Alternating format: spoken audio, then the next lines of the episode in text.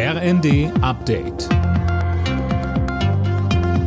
Stündlich neu. Auf den Punkt informiert. Ich bin Daniel Stuckenberg. Guten Abend. Wer am Freitag mit den Öffis fahren will, muss sich möglicherweise eine Alternative suchen.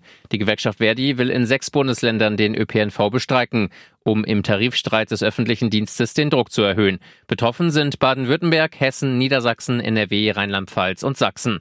Verdi-Chef Wernicke sagte im ZDF, Wir verstärken diese Warnstreiks. Wenn es in der dritten Verhandlungsrunde kein Ergebnis gibt, dann werden wir darüber diskutieren müssen, ob wir in die Urabstimmung gehen. Und das wäre dann in der Tat eine langanhaltende Tarifrunde mit Streikbewegungen. Ich hoffe, dass es in der dritten Runde zu einem Ergebnis kommt. Aber im Moment sind die Zeichen nicht gut.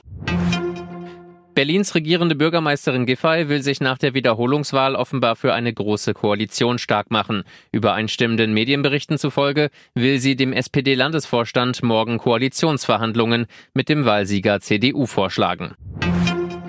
Eine neue Smartphone-App von Bund und Ländern soll die Steuererklärung einfacher machen.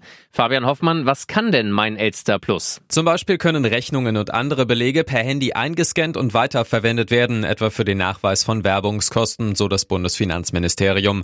Die neue App kann demnach auch direkt mit einem bestehenden Benutzerkonto im Portal für die elektronische Steuererklärung Elster verknüpft werden. Mein Elster Plus soll ein wichtiger Schritt in Richtung voll digitale Steuererklärung sein, meint Finanzminister Lindner.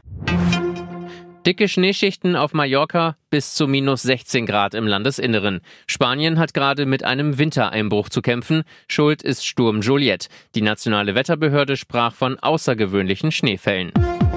Alle Nachrichten auf rnd.de